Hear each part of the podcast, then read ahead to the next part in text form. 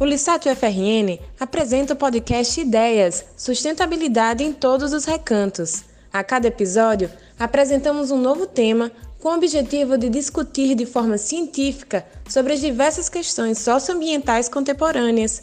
Vem com a gente curtir Ideias!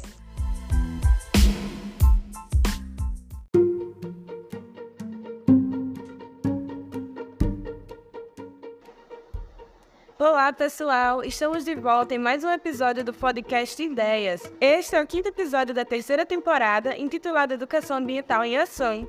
O podcast Ideias é uma realização do LISATIO, Laboratório Interdisciplinar Sociedades, Ambientes e Territórios, um grupo de pesquisa vinculado ao Programa de Pós-Graduação em Estudos Urbanos e Regionais, junto ao Instituto de Políticas Públicas da Universidade Federal do Rio Grande do Norte.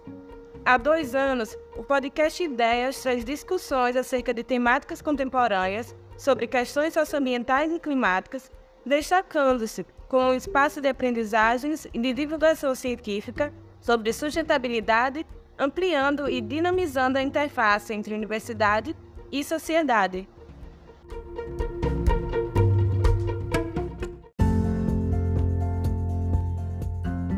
Meu nome é Ana Célia Bahia Araújo, eu sou pesquisadora do LISAT e estudo as questões que envolvem sociedade, ambiente e políticas públicas. E no episódio de hoje a gente vai discutir um pouco sobre educação ambiental e climática, ou seja, sobre o que a gente entende por educação transversal, né, que aborda o nosso papel individual e coletivo enquanto parte da natureza e como podemos construir um pensamento crítico em prol da proteção ambiental a partir dessa educação. Então, nos últimos anos, o que eram apenas catastróficas previsões viraram nosso dia a dia e o mundo inteiro vive sob os riscos dos extremos climáticos, como as ondas de calor, a escassez hídrica. E a gente sabe que esses riscos acabam atingindo de forma muito mais intensa aquelas populações vulneráveis. E é aí, né, nesse contexto, para além das escolas, chegando nas comunidades, nos grupos marginalizados, é que essa educação né, ambiental, climática, deve ir além do lugar comum da reciclagem, do abraçar árvores e precisa focar no formar pessoas, para que essas compreendam que é preciso discutir no ambiente, mas também compreender as questões ambientais e suas causas na política, na economia, nos modelos de dinâmicas de desenvolvimento. Nesse sentido, a gente precisa compreender também como é que a nossa Política Nacional de Educação Ambiental, a PNEA, de 1999, é executada. Será que a educação ambiental é política pública nas nossas cidades? Será que ela tem algo a ver com a regulação do poder econômico? Será que ela tem sido explorada como uma estratégia em prol da sustentabilidade? Quais são os desafios? Quais são as suas possibilidades?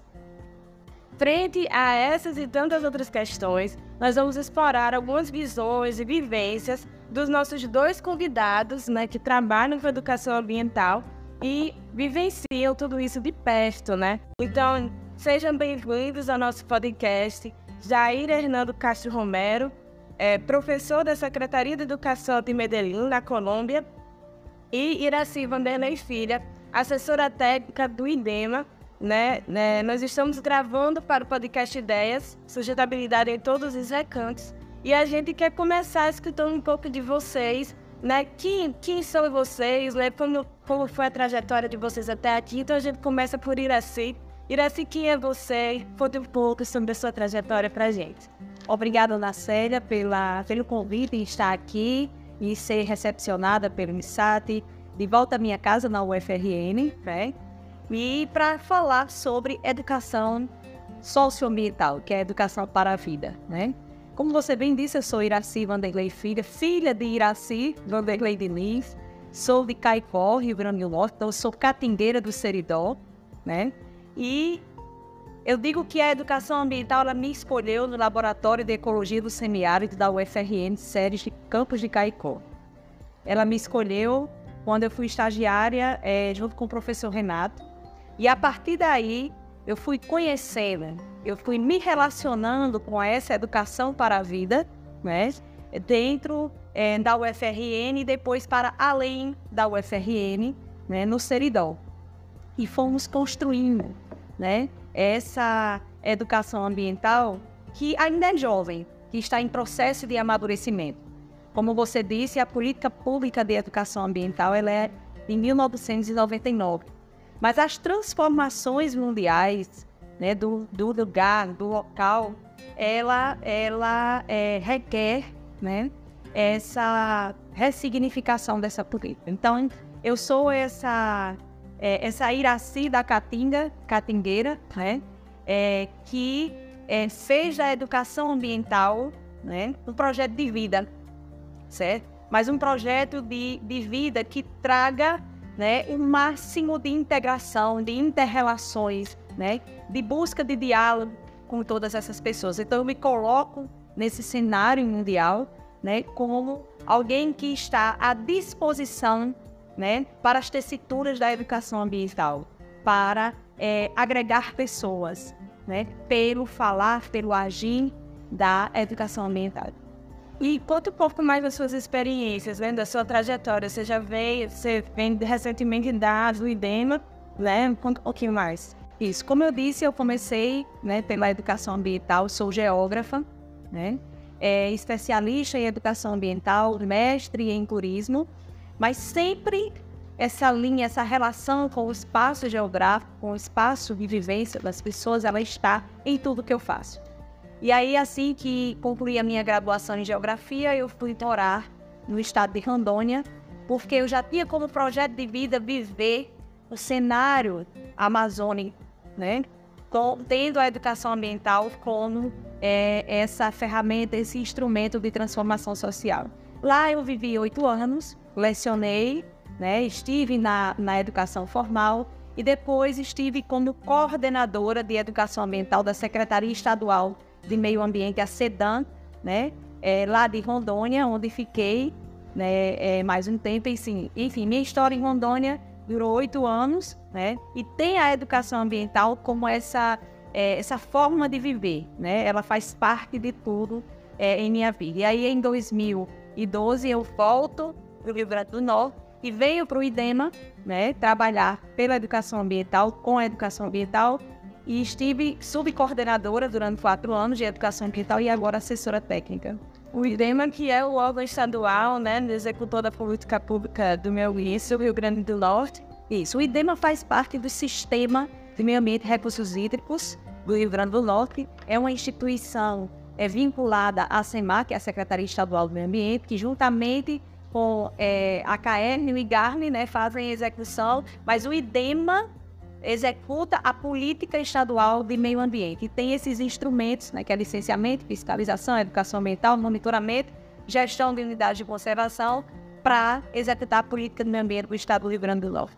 É isso, né? É, é, é muita coisa, né? Mas a educação ambiental tá, tá em tudo isso, né? Ela perpassa tudo isso, ela é basilar né, para tudo isso, porque é, é, o IDEMA trabalha com disciplina do uso e ocupação do solo, quando a gente fala né, é, é de licenciamento, né, é, de fiscalização, de monitoramento, mas há, há, primeiramente as pessoas precisam saber conviver, se relacionar com esse meio e conosco, uns, com os outros, né? Então a educação ambiental tem esse papel e é por isso que ela precisa estar dessa forma transversal em tudo que o órgão faz. Primeiramente falando né, consigo dentro do órgão para que o órgão passe, possa dialogar com os demais setores da sociedade. Obrigada, Iraci. E agora, Jair, também nos conte um pouquinho sobre você, né? Como é que começou sua trajetória na educação ambiental e como é que você está hoje em dia, inclusive nesse momento de transição, né, para novas etapas. Bem-vindo, Jair. Muito obrigado, Lissat, pela oportunidade, por pensar um espaço para discutir aquelas coisas que, que a gente acha que são importantes por trazer também no seio desses espaços universitários um elemento que é fundamental, que é a educação ambiental, que parece que todo mundo tem um dia a dia ou cotidianamente, mas nas, no sentido que a gente precisa desenvolver no, novos procedimentos para atingir melhores resultados. Jair é um latino-americano da Colômbia que está indo e voltando do Brasil faz 10 anos. E cheguei aqui em 2014 para fazer o curso de Biologia lá na Universidade Federal da Integração Latino-Americana, UNILA, em Foz do Iguaçu. Também sou mestre em Ecologia e Recursos Naturais e especialista em Educação. Agora estou sendo doutorado desta mesma casa, do LISAT, e estou indo a fazer a ser professor da Secretaria de Educação de Medellín, professor do ensino meio local.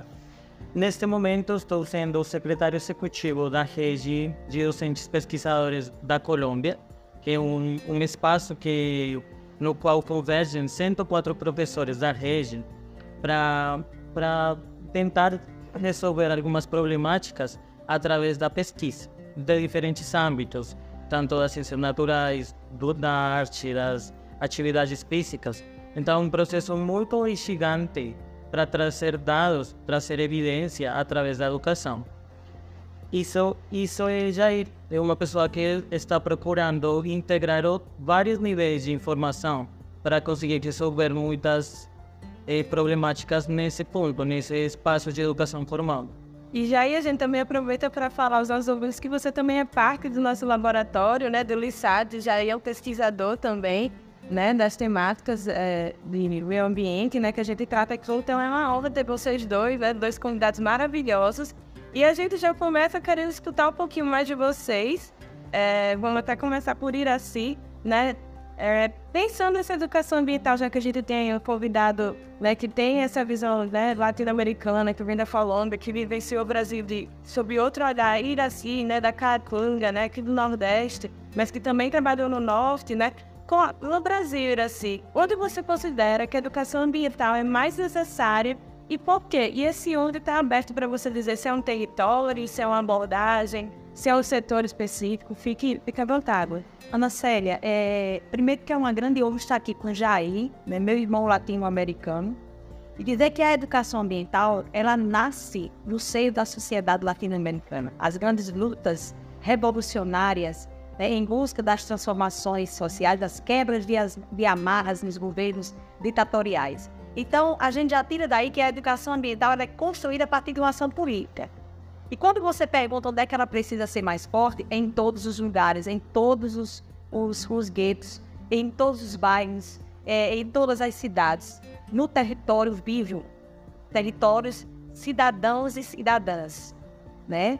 Então, mas como ela precisa ser né, operacionalizada? É um termo duro, mas como ela precisa ser feita?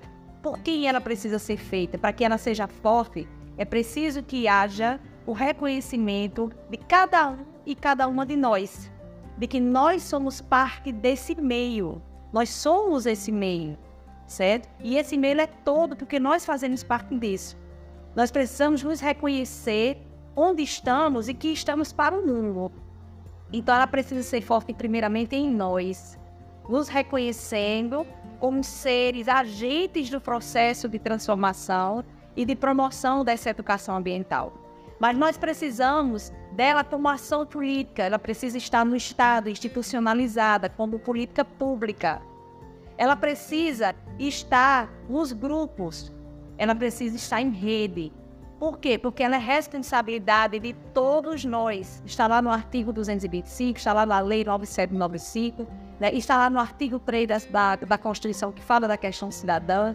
Né? Então, é, é simples compreender que nós estamos tratando de uma educação que tem um adjetivo ambiental, porque trata da educação para a vida da nossa, e a nossa relação com o planeta. Né? Então, é preciso pensar a política pública no lugar, lá no município. Política pública como estratégia né, de, de transformação de vidas, certo? E para transformar vidas é preciso, é preciso que a gente escute o território. É preciso que haja um diálogo né, diverso. É, o agricultor, é a mulher, o homem, né? a criança, o jovem, é o intergeracional, é o médico, é o professor, é o advogado, é o prefeito, certo? Então, ela precisa acontecer no lugar e esse lugar precisa se comunicar com os demais espaços que fazem o planeta. E nós precisamos rediscutir essa, essa educação ambiental porque nós precisamos entendê-la e quebrar a confusão conceitual que existe em torno dessa educação né? Ela existe no espaço formal, a escola ela, ela educa por si só, ela existe lá na associação comunitária, ela existe na praça, no grupo, no jogo de futebol, né? Porque todos os espaços eles são espaços é, propícios à educação e são espaços educadores. né? Por quê? Porque são feitos de pessoas. É verdade, né? Dá, dá até para colocar que a educação ambiental em todos os recantos, como a gente coloca também do próprio podcast, que é, que é esse nosso nome, né? E nesse, nessa mesma questão, Jair, como você pontua isso para a América Latina, né? Bom, eu concordo plenamente com, com o que Iraci fala. A gente precisa focar em muitos cantos, porém, eu acho que desde meu trabalho, eu reconheço que a educação formal é um espaço que poderia ter um pouco, um pouco mais de pragmatismo. Pelo sistema educativo da América Latina, perpassam 80% dos cidadãos. Então, é uma ferramenta muito forte para atingir a muitas pessoas. Na América Latina, a América Latina é um mundo é muito diverso. Somos mais de 600 milhões de pessoas, mais de 20 países com problemáticas diferentes, com processos normativos diferenciais, porém com, com muitas similaridades em termos culturais, em termos eh, populacionais, em termos do, do demográficos. Então, por isso é que às vezes a gente percebe que as problemáticas podem ser resolvidas da mesma maneira. Nesse sentido, a América Latina tem muitos fluxos e refluxos. Então, a gente percebe estados, por exemplo, brasileiros, com uma maior, um maior pragmatismo da educação ambiental. Mas, ao mesmo tempo, temos, por exemplo, o Haiti, um país que tem tido muitos problemas para a conservação de seu, de seu território ou o Paraguai, que é o vizinho aqui do Brasil, que tem muitas dificuldades para manter as áreas verdes. Então, nesse grande espaço, a América Latina é mais grande que a Europa mesmo, a gente vê que precisa de educação imediata, emergencial. Para o quê? Para resolver as problemáticas do clima, mas também para resolver aquelas que diminuem nossos serviços ecossistêmicos, num sentido amplo e para a população como já se falou, para a própria periferia, para aqueles movimentos sociais que percebem essa pauta como importante. Mas, sem dúvida, que precisa ser um debate central no, no processo, na discussão das pessoas. Às vezes, e é nossa problemática, que, que Iraci também falou, é, a gente tem uma biodiversidade tão grande, América Latina sustenta os seis países com alta biodiversidade e parece que vai estar aí permanentemente. Parece um estoque. Mas não, a gente precisa criar aquela, aquela maneira de relacionar-se eh, produtivamente, no sentido de, da manutenção dos serviços ecossistêmicos e da maneira como a gente tem que viver com a natureza. Então, para mim, eh, o sistema educativo formal, que já a gente conseguiu desenvolver depois de um século, precisa ser uma ferramenta importante para capilarizar a realidade da educação ambiental na América Latina. É, é, parece né, simples, mas é um desafio muito complexo, né? As respostas estão aqui, os especialistas falam né, de forma muito apropriada do, do assunto, mas a gente percebe que ela tem que estar em movimento, né? É uma educação que ela precisa ter movimento, ela precisa ser urgente para questões urgentes, né? E aí, nesse sentido, a gente queria ouvir também de vocês, né? É, num cenário ideal, que longe das nossas realidades um pouco problemáticas, né? É, se vocês pudessem sugerir uma proposta de educação ambiental que fosse para toda a sociedade e que nesse contexto que a gente está vivendo de mudanças do clima, degradação ambiental e das desigualdades, qual seria o tema que faz essa melhor interface entre meio ambiente e desenvolvimento e que seria talvez a principal é, abordagem ou temática da educação ambiental, assim, na visão de vocês?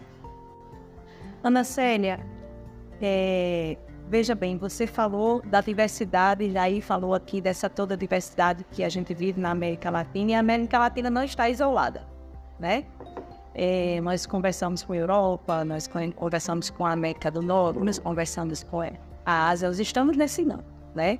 E pensar um cenário ideal é muito desafiador, mas nós precisamos partir de um ponto que é fundamental, que é a escuta do território. Nós precisamos dialogar. Vamos para o cenário do Brasil. 70% dos municípios brasileiros têm, em média, uma população de 20 mil habitantes. É? E nesses pequenos municípios, principalmente na região semiárida, por exemplo, nós temos o maior índice de população pobre, né? E essas populações, elas, elas estão mais vulneráveis, né? Por exemplo, aos efeitos das mudanças do clima. O Rio Grande do Norte, por exemplo, nós, nós temos dois tipos de desastre: enchente e seca, né? Um oposto ao outro, mas que estão aqui no mesmo território. E quem sofre mais os efeitos disso é uma população pobre.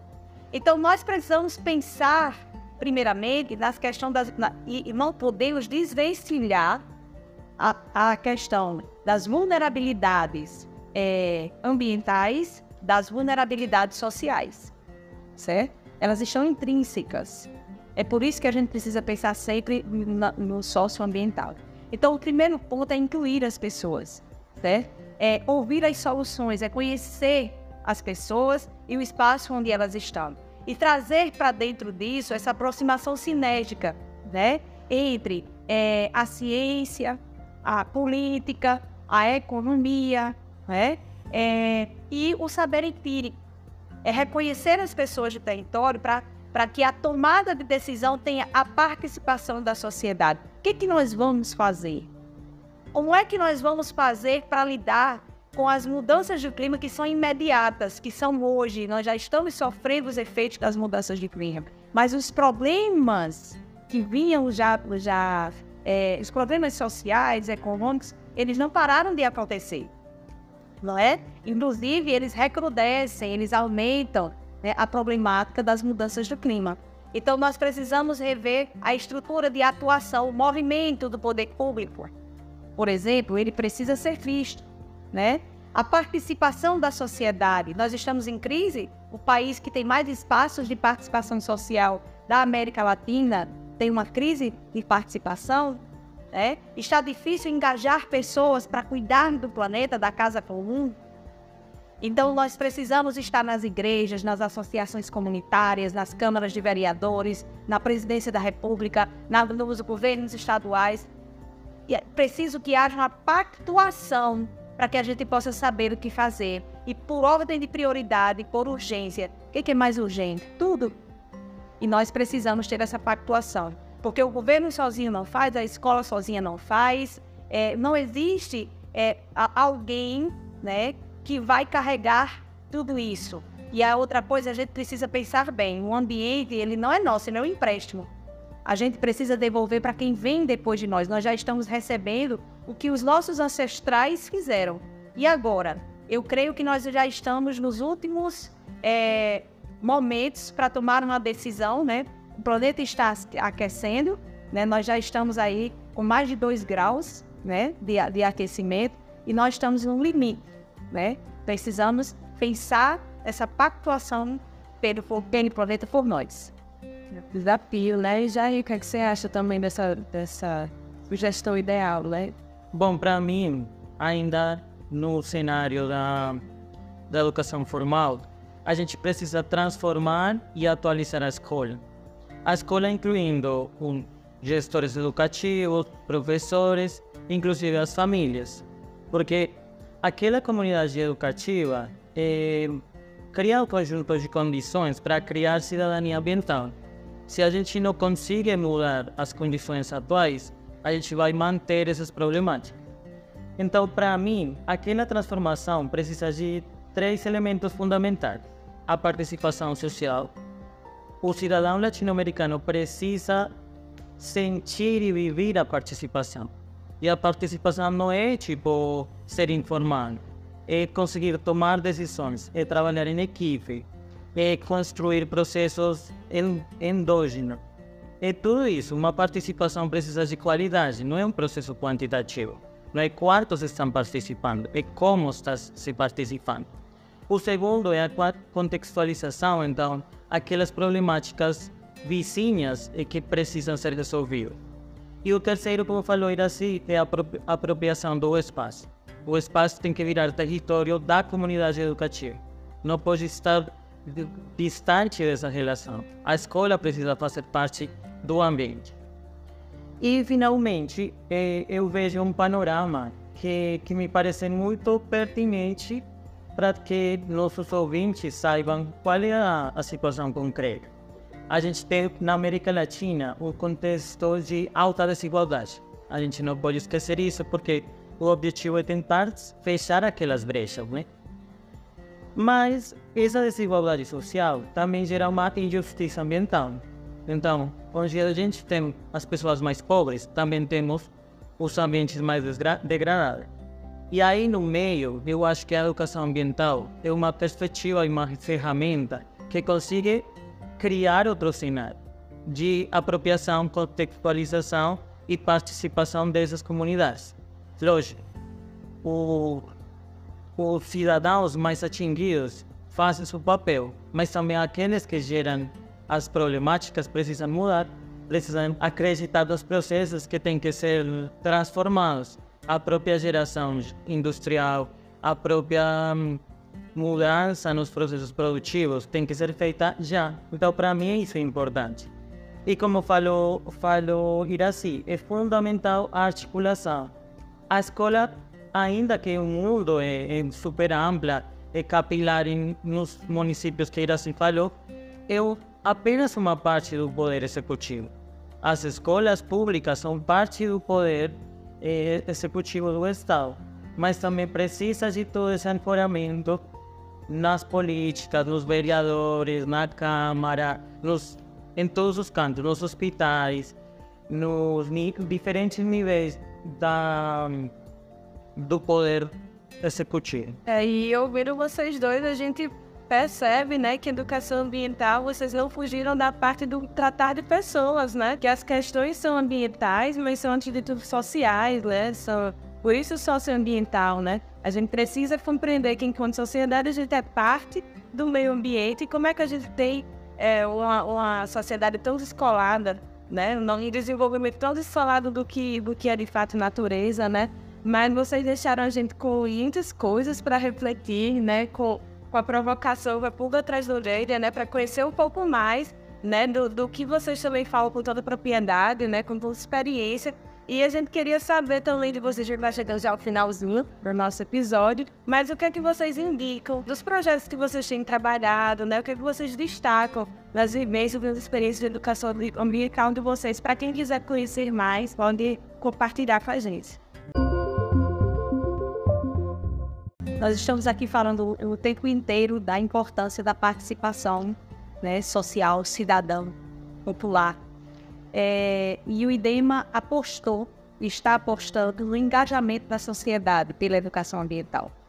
E aí, desde o ano de 2020, que nós criamos os comitês municipais de educação ambiental, que são espaços de diálogo e de ação. Os 167 municípios nós temos hoje 71 municípios com seus comitês, né? Desses comitês, nós temos representações dos órgãos de meio ambiente, dos municípios, de educação, de assistência social, a, a comunidade escolar está dentro desses comitês e organizações da sociedade civil. Né? Qualquer um pode participar, porque qualquer um pode ser educador. Né? Então, é, eu recomendo que, primeiramente, conheça os comitês né, no site do IDEMA, dema.gov.br, é, né. É, lá nós temos a aba da educação ambiental, né?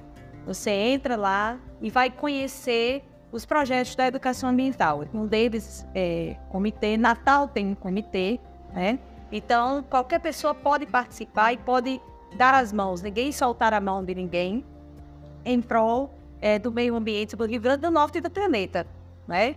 Então, é, esse nós temos outras ações também, né? Mas essa é a ação que eu convido, né? Os estudantes da UFRN, né? As famílias desses estudantes, né? E vir para dentro dessa grande comunidade que são os comitês municipais de educação ambiental.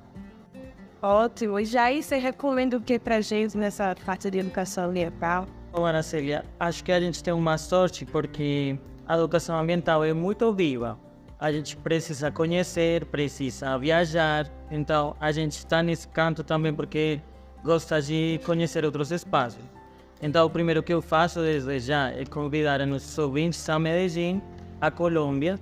Há muitos cantos do Brasil que têm projetos ambientais sendo, sendo desenvolvidos. E a gente está trabalhando agora numa, numa hum, convergência de projetos ambientais para construir uma caixa de ações e ferramentas. Nessa caixa, a gente quer dar tipo, para os professores aqueles projetos nos quais a educação ambiental está sendo desenvolvida rapidamente. Aí a gente fala da lombricultura, dos projetos de lideranças ambientais, as hortas escolares. Então a gente vai estar tentando fazer um, um documento pedagógico para ajudar a promover aquelas, aquelas ações nas escolas. Isso é hoje na rede, na rede dos professores da Colômbia. O Instagram é rede com dois Ds, ponto Colômbia. Aí todo mundo pode escrever. Lógico, a gente também fala em espanhol, mas nós lusófonos podem chegar. É, eu acho importante diminuir a barreira da língua, porque realmente os projetos que desenvolvem no Brasil no Equador também conheci experiências. Na Colômbia, ainda que estejam em diferentes biomas, em diferentes ecossistemas, trazem um grão de areia para de areia bem importante para tudo que a gente está tentando mudar. Então, é importante conhecer o outro. A própria educação ambiental é uma tarefa para conhecer do outro. Então, esse é meu convite. É, são experiências que vão agregar, né? E a proposta é sempre essa, né? Crescer, né? Compartilhar, porque as experiências de vocês, muitas vezes, elas vão atender algumas dúvidas de alguns outros locais, mas agora, finalmente, o Serrano, né? A gente quer ouvir rapidinho a mensagem final de vocês, né? O nosso, nosso episódio hoje foi Educação Ambiental em Ação, e a gente viu isso muito na fala de vocês, então, como vocês encerram com a mensagem para quem está nos ouvindo? A minha mensagem, é, Ana, está nesse olhar para dentro de si, para olhar para o universo, né? Então, é, cada um e cada um aqui se reconheça como parte desse universo que ele é vivo. Né? Nós somos os únicos seres que têm racionalidade, ou seja, a razão humana, a racionalidade humana, a inteligência humana mas nós precisamos aprender as lições que os nossos irmãos da fauna, da flora nos dão. Né? Isso é bem uma perspectiva do povo indígena, né? dos povos indígenas. E nós precisamos aprender muito com os nossos ancestrais, com os nossos irmãos indígenas, né? que são nossos parentes. Né? Então, é, pegar o meu fio da teia e fazer a minha parte junto com Jair, junto com Ana Célia, né, junto com as pessoas, né, porque nós somos uma comunidade planetária. Então a minha mensagem é pegue o seu fio da teia e se reconheça como parte dessa grande rede é, comunitária que é o planeta Terra. Como eu penso que nosso público-alvo são aqueles estudantes, aquelas pessoas que têm interesse no meio ambiente, eu acho que a gente tem que já já olhar o que tem ao redor. Aquele cursinho, aquele diplomado, aquela ação específica que me conecta com o meio ambiente é importante ser desenvolvida agora. Uma coisa que é bem interessante é que a galera que está próxima do meio ambiente é uma galera tranquila, é uma galera que você consegue falar e ficar meio em casa. Porque nossas preocupações são comuns, são a casa comum que falou Iraci. Então a gente cria um espaço para escutar o outros para valorar a fala dos outros. Nesse sentido, esse meu convite, em procurar eh, espaços para se formar, para conhecer outras pessoas e para agir ao, em favor, para agir em favor do meio ambiente. Muito obrigado, Ana Célia.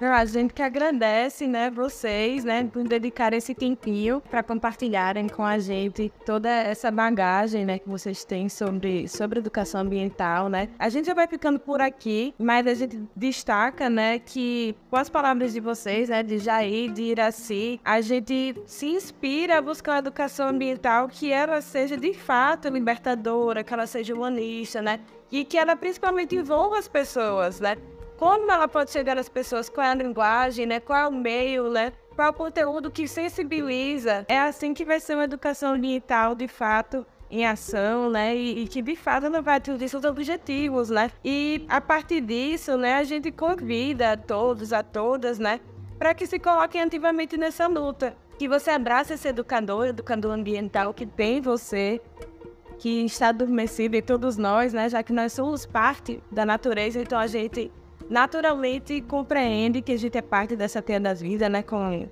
como o Miraci já comentou. E que tal a gente entrar em movimento, por exemplo, pensando quais são as questões ambientais que me cercam, né? O que está no meu bairro, eu, eu conheço quais são as questões na minha casa, da minha casa, né? E a partir daí, onde eu posso buscar soluções, né? Eu posso pegar as indicações que já aí, já se colocaram, qual é o conteúdo que a, na internet, né? Até mesmo nosso podcast, né?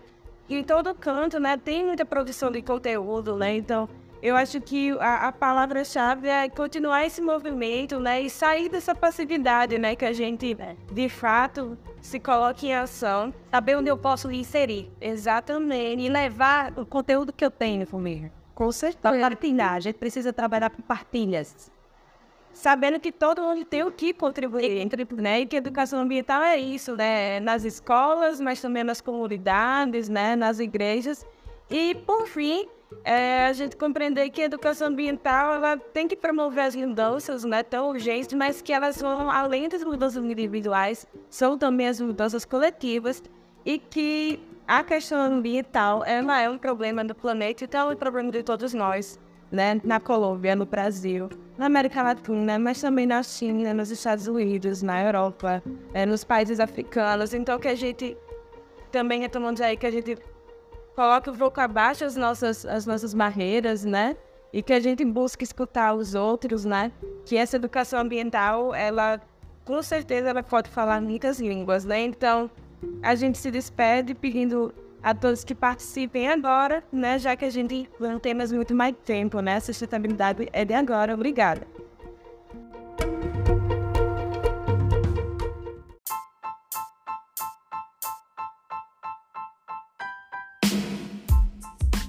Este foi o quinto episódio da terceira temporada do podcast Ideias Sustentabilidade em todos os recantos.